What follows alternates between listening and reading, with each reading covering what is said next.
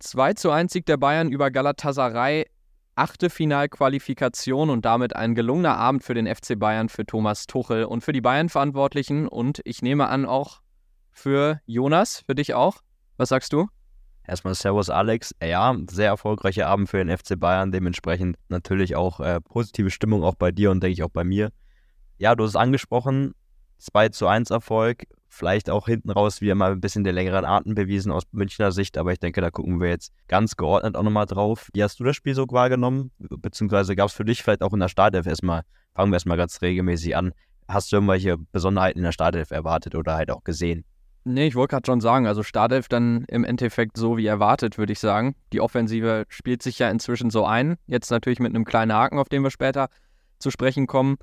Und die Doppelsechs dann mit Goretzka und Kimmich passt soweit auch. Klar, gab ein paar Diskussionen rund um Josua Kimmich, aber Tuchel hat es dann ja schon so ein bisschen auf der Pressekonferenz angedeutet, dass er auf Josua Kimmich setzen wird. Und auch die Viererkette stellt sich ja inzwischen von alleine auf. Klar, er hätte dann im Endeffekt die Möglichkeit auch gehabt, einen Konrad Leimer aufrecht zu stellen. Hat sich dann für Masraui entschieden, was dann auch Sinn ergibt. Von daher für mich keine Überraschung in der Bayern 11. Wie sah es bei dir aus? Grundsätzlich auch keine Überraschung. Wieder ein Thomas Müller auf der Bank. Da kommen wir, denke ich, auch gleich nochmal drauf zu sprechen. Der kam ja später dann für Jamal Musiala auch rein. Ja, du hast es angesprochen, auch ähnlich wie tatsächlich auch im Hinspiel, fand ich, gab es ja auch bei Galatasaray ein, ein personelles Fragezeichen hinter, diesmal auf der Torwartposition, nicht im Sturm, sondern wie gesagt auf der Torwartposition hinter Fernando Muslera, der ja im Ligaspiel am Wochenende verletzungsbedingt ausgewechselt worden ist. Da wurde ja relativ lange auch spekuliert, spielt vielleicht der Ersatztorhüter von Galatasaray aber es kam so, dass Muslera tatsächlich hat zumindest, wurde bei The Zone zumindest gesagt, dass er fit gespritzt worden ist für das Spiel. Also stand dann auch als Kapitän seiner Mannschaft zur Verfügung und nee, dementsprechend eigentlich auf beiden Seiten meiner Meinung nach keine personelle Überraschung.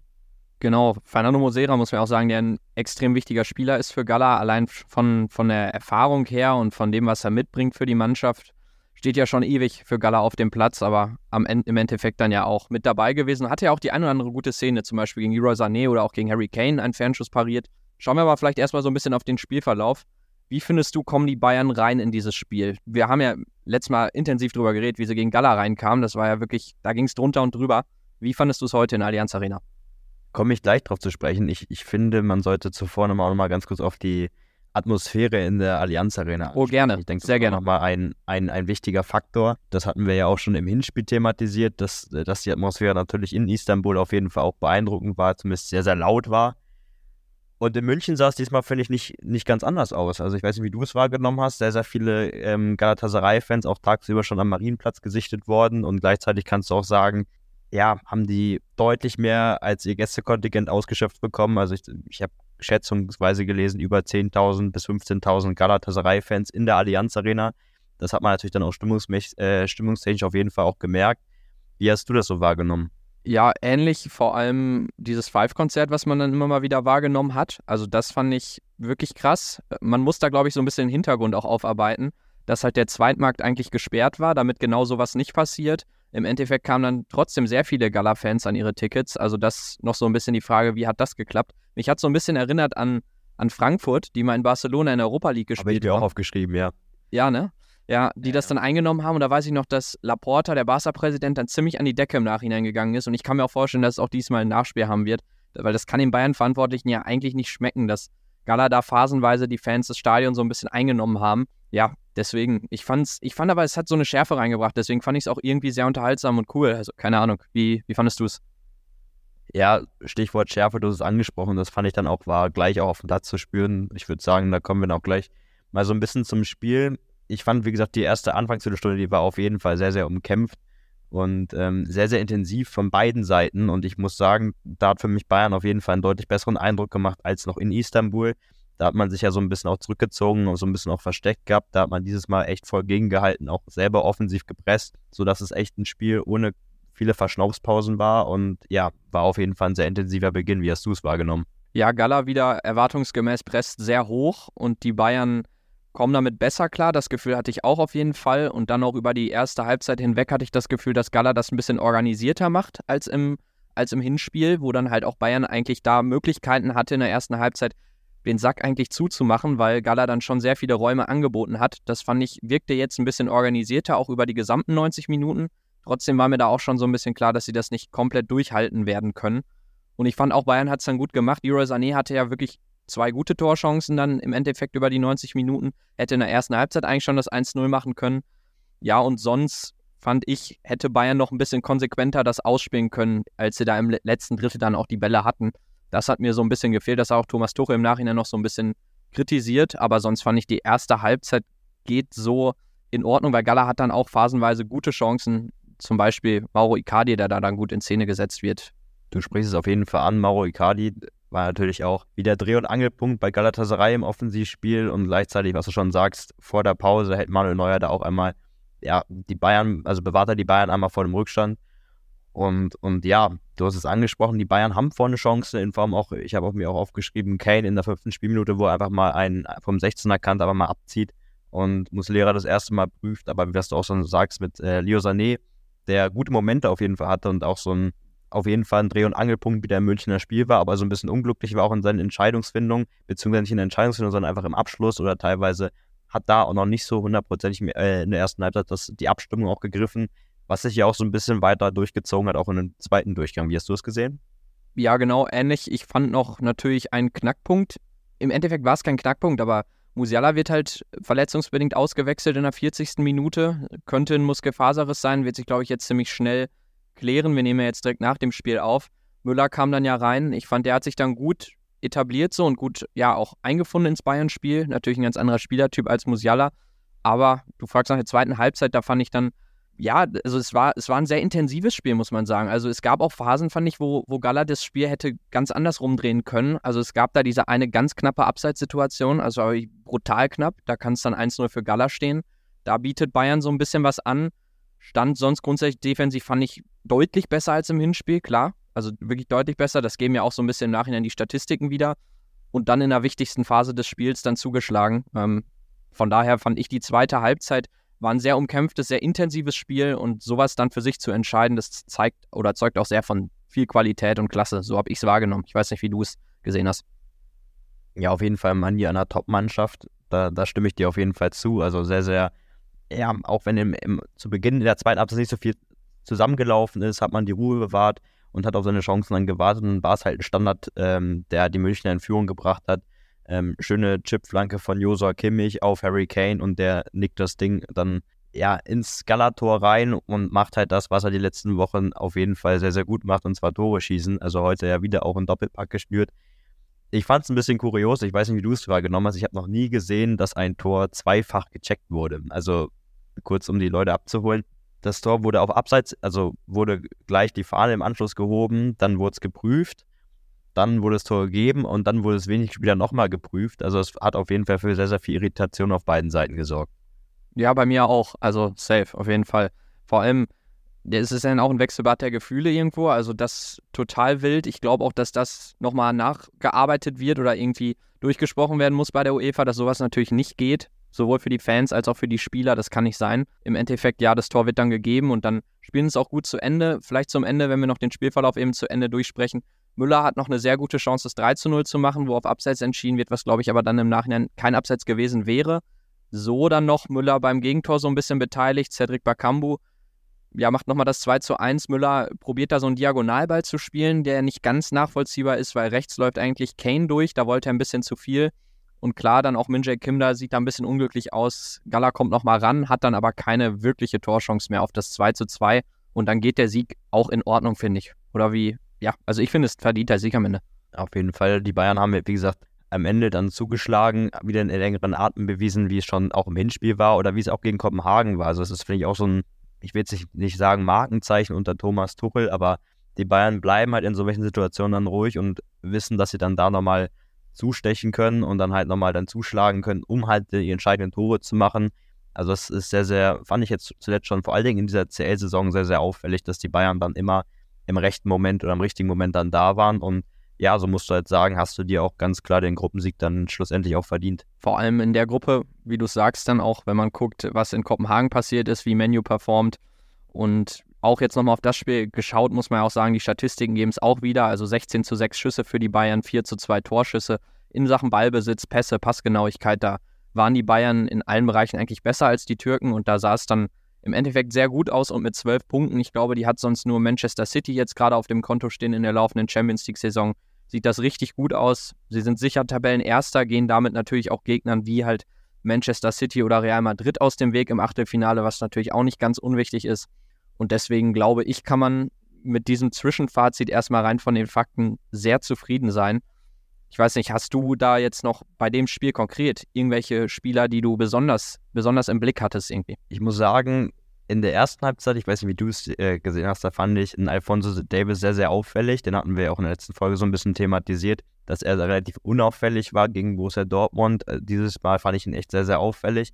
Gleichzeitig muss man natürlich sagen, er hat echt Glück in manchen Situationen, vor allen Dingen in der zweiten Halbzeit, dass er da nicht die gelb-rote Karte sieht. Also ich finde, der war heute schon sehr, sehr stark oder nah dran an einem Platzverweis, aber das hat, er hat, wie gesagt, auch so ein bisschen auch Glück gehabt, aber wie er teilweise die Situation aufgelöst hat, wie er sich gegen zwei, drei Gegenspieler durchge äh, durchgesetzt hat, insbesondere in der ersten Halbzeit, hat mir sehr, sehr gut gefallen und gleichzeitig irgendwie auf der anderen Seite auch Nusa Masraoui, verhältnismäßig eine unauffällige erste Halbzeit gespielt, meiner Meinung nach, und dann auch im zweiten Halbzeit wirklich richtig angekommen, vor allen Dingen in den Phasen, die wir ja schon thematisiert haben, wo es spielerisch nicht so richtig rund lief bei den Bayern, wo Galatasaray, was du schon vorhin meintest, den Bock auch hätte umstoßen können, hat Nusaimas Raue wichtige Zweikämpfe gewonnen und hat insbesondere dann auf, den, auf der rechten Seite dann auch dem Kingsley Coman echt ein sehr, sehr gutes Duo gebildet. Wie hast du es gesehen?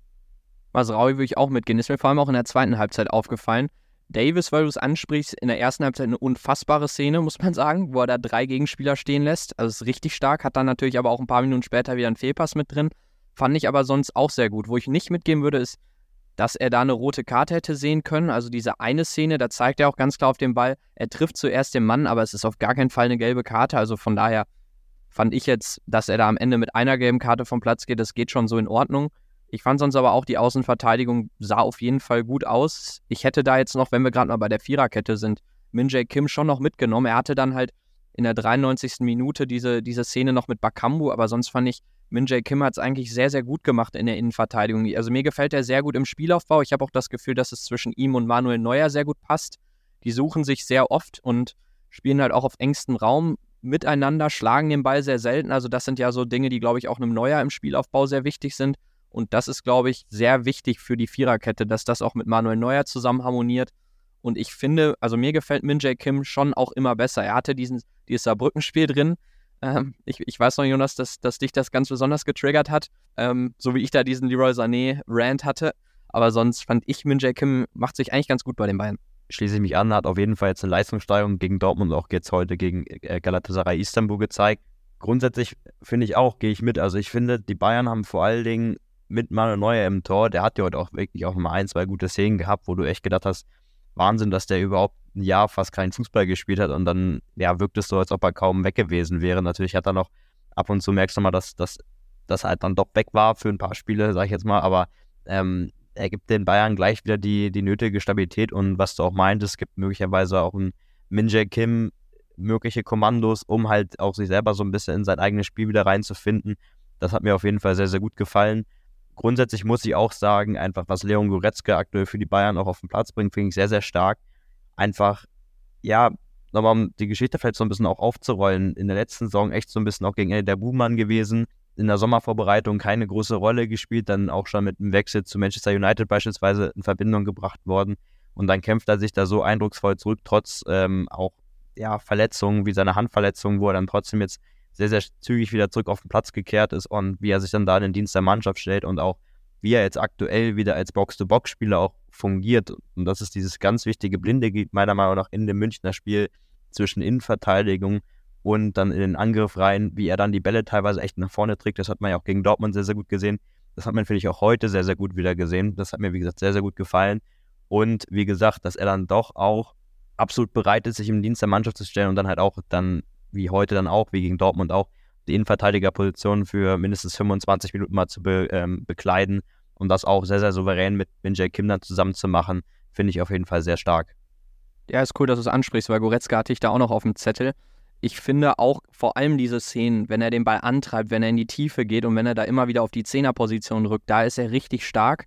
Und dann ist er besonders stark, wenn er dann noch einen Sechser hinter sich hat, der auch die Räume für ihn frei macht. Und ich finde auch in den Räumen macht er sich gerade richtig gut ich finde es dann halt so ein bisschen schade, dass die Bayern da halt in der Innenverteidigung nicht diese Kaderbreite und die Tiefe haben, um halt ihm die Möglichkeit zu geben, wirklich nur auf dieser Position zu spielen und nicht in die Innenverteidigung rücken zu müssen. Klar, er, er macht es dann, er muss es auch machen, weil Upamecano kann noch nicht über 90 Minuten, aber eigentlich ist ein Goretzka ja in der Offensive auf der 6, auf der 8, auf der 10 vor allem richtig stark und da gehört er hin und da hat er es zum Beispiel gegen Dortmund stark gemacht.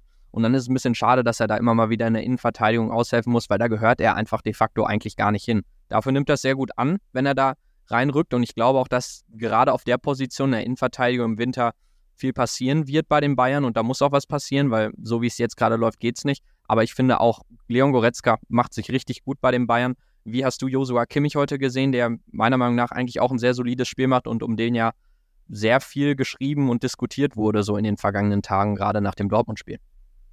Genau die gleiche Frage wollte ich dich jetzt tatsächlich. Ah, okay, soll ich anfangen? ja, von mir aus, fang du gerne mal an, dann höre ich gerne erstmal zu. Ja, weil ich habe bei ihm ganz genau hingeschaut heute und ich fand doch dann, dass die Reaktion im Endeffekt, ja gut, man, man muss sagen, die Reaktion auf Medienberichte, wahrscheinlich wird es ihm relativ egal gewesen sein, aber er hat dann gut darauf reagiert, fand ich. Er war im Spielaufbau sehr aufmerksam und da hat er es einfach gut gemacht. Am Ende schlägt er halt auch diesen Freistoß auf Harry Kane. Und ich finde auch sowieso, diese Chips hinter die Kette waren sehr stark. Also ich fand heute Joshua Kimmich sehr, sehr gut. Ich fand wenig Fehler drin in seinem Spiel. Das war ja so eine Sache, die wir auch des, des Öfteren einfach mal kritisiert haben. Zum Beispiel nach dem Darmstadt-Spiel oder da hatte er aber auch schon mehrere Spiele drin. Zum Beispiel auch das Galatasaray-Hinspiel, wo er richtig unter die Räder kam. Aber das Rückspiel jetzt hat er gut genutzt, um Argumente für sich zu sammeln. Und da muss man dann auch, ja, Thomas Tuchel ein Kompliment aussprechen, der halt quasi bedingungslos auf ihn setzt. Aber ich finde, man muss trotzdem ganz genau hinschauen, wie es sich dann jetzt in den nächsten Spielen so ein bisschen entwickelt ja, wenn da dann mal wieder ein Leimer hinkommt, wie sieht es dann aus? Also ich finde, so ein bisschen Konkurrenzkampf auf der Position tut allen gut. Das hatten wir ja auch mal, als wir über Alfonso Davis geredet haben mit Rafael Guerrero. Ich glaube, Konkurrenzkampf ist immer wichtig, um das Maximum rauszuholen und an die 100 Prozent zu kommen. Und das hatte Josua Kimmich lange jetzt nicht. Und vielleicht kriegt er das jetzt so ein bisschen mit Konrad Leimer. Das würde ich mir sehr wünschen auf der Position. Schließe mich grundsätzlich an. Eine gute Leistung, eine gute Reaktion auf die ja, Kritik, die auf ihn eingeprasselt ist, jetzt so zuletzt ich, ich habe auch genau hingeschaut und gleichzeitig muss man auch sagen, es ist einfach ein, ein anderes Spiel. Ich wage jetzt nicht zu, ähm, zu beurteilen, ob gut oder schlecht, wenn ein Josua Kimmich auf dem Platz steht oder nicht. Weil du merkst, dass er wirklich die Bälle sich abholt, sei es beim Manuel Neuer, sei es halt aus der Viererkette hinaus und dann halt schon ein Spieler ist, der einen Ball sehr, sehr gerne trägt, auch nach vorne trägt, ähm, am Fuß hat. Man kann dann sagen, teilweise macht er das Spiel vielleicht so ein bisschen zu langsam damit, ähm, sagen vielleicht manche ich finde es tatsächlich auch gar nicht so schlimm, weil halt dann, wie gesagt, auch vor allen Dingen heute in so welchen Situationen, ähm, wo ein Galatasaray sehr hoch presst, man einen Spieler dabei hat, der natürlich auch so ein bisschen an Ruhe auch ausstrahlt. Man muss ganz klar sagen, es hat Josua Kemitic in allen Spielen geschafft, diese Ruhe auszustrahlen. Stichwort Hinspiel Galatasaray Istanbul, das hast du schon richtig angesprochen. Aber ich finde einfach auch vor allen Dingen diese, diese Bälle hinter die Kette, das ist halt eine, eine sehr, sehr starke Waffe von ihm. Und davon profitieren ja die Münchner schon seit Jahren. Und ich glaube schon, dass er definitiv einer ist, der in die Startelf gehört. Die Frage ist halt nur, auf welche Position. Also, weil gleichzeitig muss man schon sagen, Wintertransfers hast du schon gerade angekündigt oder generell die Zukunft, wie sich das gestaltet. Es ist nicht ausgeschlossen, dass die Bayern auf jeden Fall im Mittelfeld auch nachlegen äh, werden, genauso wie natürlich auf der Innenverteidigerposition. Aber da ist dann natürlich die Frage, wo plant ein Thomas Tuchel zukünftig mit einem Josua Kimmich, falls dann doch nochmal Konkurrenz dazu kommt. Vielleicht verpflichten die Bayern ja ein paar Linien von Fulham und dann muss man natürlich, muss halt ein Thomas Tuchel eine neue Rolle möglicherweise für Josua Kimmich finden. Und das, finde ich, wird dann spannend zu sehen sein. Ja, oder ein Pierre-Emil Heuberg, für den ich mich schon häufiger hier ausgesprochen habe. Nee, Spaß beiseite. Also ich finde, Josua Kimmich kann man ja auch mal die Möglichkeit geben, sich auf rechts zu beweisen oder ihn mal rechts einzusetzen. Also ich verstehe nicht so ganz diese Debatte darum, muss er Rechtsverteidiger spielen, muss er auf der 6 spielen oder auf der 8? Man kann es doch einfach ausprobieren, vor allem jetzt in den nächsten Wochen, glaube ich, wird man die Möglichkeit haben. Da hat man auch mehrere Spiele, wie zum Beispiel gegen Kopenhagen oder gegen Menu, wo man so ein bisschen durchrotieren kann, weil man halt jetzt auch sicher Gruppenerster ist. Und ich finde, da könnte man das dann schon mal ausprobieren, Kimmich mal nach rechts zu stellen, Leimer auf die 6 zu stellen und Goretzka dann wieder so ein bisschen höher. Ich finde, da haben die Bayern jetzt eigentlich relativ viele Möglichkeiten und dann kann man im Winter gucken, wen kriegt man überhaupt wenn man einen richtigen Sechser, einen defensiven Sechser kriegt, dann wäre natürlich Goretzka wahrscheinlich die Nummer 1 so ein bisschen für die 8er-10er-Position, wo ja auch so ein bisschen Kimmich gehandelt wurde unter Thomas Tuchel. Also vielleicht gibt es dann auch die kuriose Situation, dass man einen Konkurrenzkampf da zwischen Kimmich und Goretzka. Also da gibt es dann ja schon recht viele Möglichkeiten für Thomas Tuchel und meiner Meinung nach ist das eine positive Situation, wenn du da einen Konkurrenzkampf hast, zum einen, aber wenn du da auch wirklich ausprobieren kannst und für jeden die perfekte Position finden kannst. Für einen Goretzka ist es jetzt, glaube ich, relativ eindeutig. Für einen Kimmich ist es dann vielleicht unklar, wenn da sich an, ja, in Sachen Personal einfach noch ein bisschen was ändert. Und deswegen glaube ich, sollte man sich da gar nicht zu, zu stark jetzt schon für irgendwas entscheiden oder das irgendwie ja, vorverurteilen, was auch immer, sondern man sollte schauen, wo passt es am besten, welche Spieler kriegt man und dann einfach das Maximum rausholen. Und ähm, da wird es dann interessant, wie du gesagt hast, zu sehen sein, erstmal, wen kriegt man überhaupt im Winter Transferfenster. Hattest du sonst noch irgendeinen Spieler oder wolltest du noch was zu Kimmich sagen? Nee, zu Kimmich ist, finde ich, alles gesagt. Ich hätte jetzt noch einmal Thomas Müller aufgegriffen, weil als ich vorhin die, die Startausstellung gesehen habe, habe ich erst gedacht, hm, schon wieder auf der Bank, weil, wie gesagt, man weiß ja auch, dass Thomas Tuchel nicht unbedingt der Fan ist von Rotation. Das kündigt er ja auch immer auch, oder ja, deutet er immer auf äh, Spieltagspressekonferenzen ja an, dass er möglicherweise eine sehr, sehr starke Konstanz einfach sich in der Mannschaft wünscht, was jetzt aktuell zuletzt nicht so oft der Fall gewesen äh, sein konnte, weil halt viele Verletzte dabei waren. Jetzt ist Thomas Müller dann doch relativ unverhofft, relativ frühzeitig in das Spiel reingekommen, weil, wie gesagt, sich ein Jamal Musiala verletzt hat. Wie hast du ihn heute gesehen, beziehungsweise wie schätzt du ihn? Also, er wird jetzt natürlich wieder umso wichtiger werden, dadurch, dass Musiala jetzt ausfällt. Aber wie hast du ihn beim heutigen Spiel gesehen? Ich habe ihn, ich fand ihn sehr stark, muss ich wirklich sagen. Ich fand auch, dass er halt nochmal ganz andere Räume besetzt und vor allem in so einem Spiel gegen Gala, wo lange die Null steht, da ist es relativ wichtig, dann auch so einen Spieler zu haben. Deswegen fand ich das sehr erfrischend, dass Müller da auch dann auf dem Platz stand und dann die Möglichkeit gekriegt hat. Und ich fand auch, er hat es gut gemacht. Ich glaube, so ein bisschen das Problem ist noch dieses Zusammenspiel mit Harry Kane, weil die beiden haben jetzt noch nicht ganz so viele Startelf-Einsätze zusammen, beziehungsweise kommen einfach zusammen noch auf nicht ganz so viele Minuten. Und ich glaube, das muss sich noch so ein bisschen eingrooven. Da haben sich ja jetzt vor allem Musiala und Kane so ein bisschen aufeinander eingespielt. Und ich glaube aber jetzt durch die Verletzung von Musiala, muss man wirklich sagen, ist sehr bitter, weil Musiala gerade in einer unfassbaren Verfassung ist. Aber da habe ich mir noch so ein bisschen aufgeschrieben, wenn Musiala verletzt ist, dann ist wahrscheinlich, wenn es eine gute Phase für eine Verletzung gibt, eigentlich gibt es da keine gute Phase für, aber dann jetzt, weil die Champions League, das ist, sind einfach nicht mehr zwei brutal wichtige Spiele, weil man sich ja Gruppenerster ist. Im Pokal ist man raus, leider, muss man sagen. Und in der Bundesliga kommen nicht mehr die absoluten Kracherspieler. Kommt noch das ein oder andere unangenehme Spiel gegen Stuttgart zum Beispiel. Aber ja, das ist jetzt eine Phase, wo, glaube ich, eine Verletzung in Anführungszeichen gut reinpasst, weil natürlich braucht man Musiala topfit im Februar, im März und im April. Und deswegen finde ich das jetzt auch zum anderen eine gute Möglichkeit, dass Müller sich da reinspielt, was ich ihm wirklich gönne, dass er jetzt mal ein paar ja, Spiele von Anfang an sammelt. Ich weiß nicht, wie du, wie du das rund um Musiala und Müller siehst. Ich habe tatsächlich kaum noch was zu ergänzen. Wie gesagt, was du sagst, ist es wichtig, jetzt auch für Müller persönlich dann auch Argumente doch nochmal vielleicht für eine Vertragsverlängerung zu sammeln. Ich gehe grundsätzlich eh davon aus, dass es, dass eine Vertragsverlängerung nicht an Bayern München scheitern würde, sondern wenn dann an Thomas Müller, der sagt, ich mache jetzt Schluss, weil ich glaube, Bayern weiß selbst noch, ähm, wie stark oder wie wichtig ein Thomas Müller für die Kabine ist und gleichzeitig noch natürlich auch sportlich weiterhelfen kann. Also es wird auf jeden Fall spannend zu sehen sein. Jetzt dann vor allen Dingen am Wochenende natürlich gegen Heidenheim, wo er dann wahrscheinlich 90 Minuten auf Platz stehen wird. Wollen wir dann auch immer zum Wochenende gucken? Oder hast du noch was zum Champions League Abend? Äh, nur eine ganz kurze Zusammenfassung noch, die ich da im Kopf hatte. Einfach dadurch, dass man jetzt Gruppenerster ist, glaube ich, profitiert, profitiert auch der gesamte Bayern-Kader davon. Auch ein Serge Gnabry zum Beispiel, der jetzt nach seiner Verletzung gucken muss, wie er da wieder reinkommt.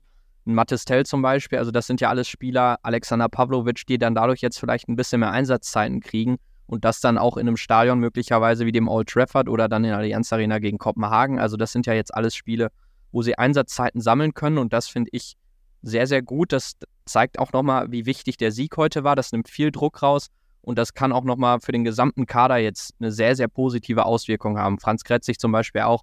Das war nur noch so ein, so ein Gedanke, den ich dazu hatte. Ich weiß nicht, ob du dir da besonders für Rotation hast, weil du, du hast es gerade richtig gesagt, Tuchel ist da eigentlich kein großer Fan von, aber ich finde, in den nächsten beiden Champions League-Spielen muss er es eigentlich machen, oder?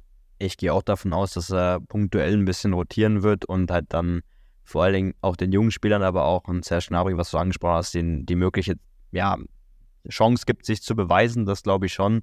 Aber gleichzeitig glaube ich auch, dass ein Thomas Tuchel darauf besessen ist, jetzt auch, ja, was soll ich sagen, die Mannschaft sozusagen beim, bei Laune natürlich zu, äh, zu halten. Da gibt es natürlich, zählen natürlich auch Siege dann dazu und vor allem natürlich auch die Kritik, die jetzt zuletzt auch immer wieder aufgekommen ist, dann auch verstummen zu lassen. Das schaffst du meistens dann nur mit Siegen. Also ich glaube, das wird so eine, so eine gesunde Mischung werden zwischen ähm, ein bisschen Entlastung sorgen ähm, bei den Leuten, die, wie gesagt, auf dem Zahnfleisch vielleicht so ein bisschen laufen, wie beim Diet Upamecano. aber gleichzeitig natürlich auch zu sagen, ey, wir haben den Anspruch, hier alle sechs Gruppenspiele zu gewinnen. Also wird auf jeden Fall spannend zu sehen sein. Dann Samstag 15.30 Uhr schauen wir mal drauf. Heimspiel für die Bayern gegen Heidenheim. Ganz kurz, Heidenheim steht auf dem 13. Platz aktuell, konnte aus den letzten fünf Spielen zwei Siege holen, zuletzt aber sogar gegen den VfB Stuttgart.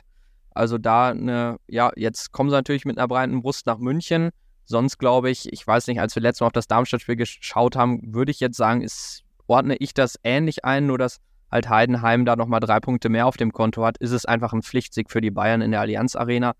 Ich bin wieder mal gespannt, wie viel Tuchel rotiert. Klar ist, Müller wird rein rotieren, aber sonst, ja, schwierig zu sagen. Also ich würde mir wünschen, das kann ich nur schon mal vorweg sagen, dass Alexander Pavlovic von Anfang an spielt. Der Tuchel hat gesagt, er wird auf jeden Fall deut noch deutlich mehr Einsatzzeiten kriegen jetzt in Zukunft, weil er auch sehr überzeugt von ihm ist. Und ich finde, das Heidenheim-Spiel wäre jetzt eine sehr, sehr gute Möglichkeit dafür, das nur so das, was ich mir zu dem Spiel auch so ein bisschen erhoffe. Ich weiß nicht, ob du da irgendeine Personalie hast, die du besonders gerne auf dem Platz sehen willst. Ich glaube, ich würde auch tatsächlich ganz gerne mal einen Serge Gnabry mal wieder von Anfang an sehen, weil ich finde, vor allen Dingen vor seiner Verletzung war er echt sehr, sehr stark und jetzt hat er natürlich echt so ein bisschen Probleme, sich an, ja, an Kingsley Coman und an Leo Sané vorbeizukommen. Vielleicht kriegt er da mal eine Chance und gönnt, ja, vielleicht mal einem Leo Sané, der natürlich auch wieder auf Länderspielreise geht oder auch ein Kingsley Coman, da mal eine Pause. Das wird spannend zu sehen sein. Gleichzeitig glaube ich noch nicht, dass Pavlovic schon Anfang an spielen darf, weil ich glaube, dafür sind dann vielleicht doch so Champions League-Spiele wie gegen Kopenhagen möglicherweise genau der ideale Zeitpunkt, wo es sportlich für die München um nicht mehr so viel geht. Ich glaube auch, dass vor allen Dingen jetzt ein Konrad Bleimer, der nach einer starken Leistung gegen Dortmund vielleicht heute schon so ein bisschen auch enttäuscht war, dass er nur auf der Bank saß vorerst und nur eingewechselt wurde. Ich denke, der wird auf jeden Fall vielleicht auch wieder reinrutschen. Und gleichzeitig kennst du ja selber auch, was, was, was Leon Goretzka jetzt für einen Anspruch an sich hat zu sagen jetzt auch, er möchte jetzt jedes Spiel spielen. Und das gleiche natürlich gilt auch bei Josua Kimmich, der fehlt natürlich jetzt am Wochenende. Aber ich kann mir auch vorstellen, dass Leimer und Goretzka, die es ja wie gesagt gegen Dortmund auch sehr, sehr gut gemacht haben, auch jetzt wieder die Doppelsechs äh, bilden können. Gnabry gehe ich hundertprozentig mit, das, äh, den fühle ich den Call. Ich dachte sonst noch vielleicht an Mattes Tell, weil ich finde, Kingsley Coman sollte jetzt mal rausrotieren. Wir wissen es, dass er im Grundsatz ein relativ verletzungsanfälliger Spieler ist. Und er stand jetzt in den letzten Wochen wirklich so gut wie immer von Anfang an auf dem Platz. Und da muss man immer so ein bisschen mit der Belastungssteuerung einfach gucken, weshalb ich mir das auch wünschen würde. Serge Gnabry fände ich gut oder sonst alternativ, wenn Leroy Sané nach rechts rückt und dann Mathis Tell über die linke Seite ran darf. Also so ein bisschen Rotation würde ich mir schon erhoffen. Ich glaube noch, ein Punkt, ähm, das hat Tuchel auch auf der PK gesagt von dem Gala-Spiel, dass genau Upamecano halt das jetzt noch nicht so dauerhaft packt, so eine englische Woche, weshalb dann ja Goretzka hinten reinrutschen kann. Dann ist die Frage, spielen dann Leimer und Kimmich im zentralen Mittelfeld oder ja, rutscht vielleicht Konrad Leimer auf die Rechtsverteidigerposition und dann spielt Kimmich mit Pavlovic, was du ja jetzt noch nicht glaubst. Ich kann es mir auch eher nicht vorstellen, dass er es schon machen wird, aber ich würde mich da sehr freuen. Das so ein bisschen noch die Fragen, die ich mir da stelle. Hast du einen Tipp zum Spiel Bayern-Heidenheim? Bevor ich meinen Tipp abgebe, finde ich den Punkt tatsächlich gar nicht mal so schlecht, dass man vielleicht doch einen Upamecano die Pause gibt und einen Leon Goretzka nach hinten zieht, weil ein Kimmich ist, wie gesagt, gegen Heidenheim rot gesperrt und dann spielt vielleicht beim Pavlovic neben Leimer im Mittelfeld, dann wäre doch tatsächlich Platz für einen Pavlovic. Also mal gucken, bleibt auf jeden Fall spannend. Ein Tipp fürs Spiel. Also ich glaube, das Spiel heute war schon sehr, sehr kräftezehrend. Das hast du, glaube ich, den München auch angemerkt. Das hast du auch am Gegenende so ein bisschen bei der Präzision, auch beim Passspiel auch gemerkt. Ich glaube, es wird ja ein ungefährdetes 3-0 zu Hause gegen, wie gesagt, einen Aufsteiger der auch eine sehr, sehr gute Debütsaison für ihre Verhältnisse spielt. Aber ich glaube an einen 3-0. Wie sieht es bei dir aus? Ja, ich gehe mit einem 2-0 mit und ich glaube auch ähnlich, dass es wirklich kräftezehrend war jetzt für die Bayern-Spieler, dass ein Upamecano das noch nicht packen wird und dass auch so ein bisschen Rotation auch bedeutet, dass man dann nicht gleich so gut in Fahrt kommt wie vielleicht in anderen Spielen. Deswegen glaube ich ein 2 0, aber ich glaube schon, dass die Bayern da auf jeden Fall drei Punkte einfahren werden. Sonst hast du noch was zum Galaspiel? Liegt dir noch irgendwas auf dem Herzen? Sonst ist von meiner Seite tatsächlich alles gesagt. Wie sieht es bei dir aus? Dann würde ich sagen, kündigen wir uns wieder an für den klassischen Montagmorgen, dann mit dem Heidenheim-Spiel.